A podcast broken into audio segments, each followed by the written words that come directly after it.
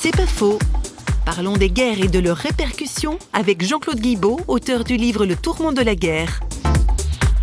En travaillant sur Tolstoï, je me suis rendu compte qu'il y a un autre personnage qui est exactement son contemporain. Il est né la même année et il est mort la même année. Et ce personnage a eu à sa façon une aventure un peu comparable à celle de Tolstoï, c'est-à-dire il a été tout d'un coup bouleversé de découvrir la sauvagerie totale d'une bataille. C'était celle de Solferino en 1856 dans le nord de l'Italie. Et ce jeune homme qui venait de Suisse, c'était un homme d'affaires qui venait en fait pour ses affaires et qui est tombé au milieu des carnages, qui a été tellement bouleversé qu'il a tout laissé tomber, qui s'est mis à soigner lui-même les blessés qui agonisaient dans les fossés, etc.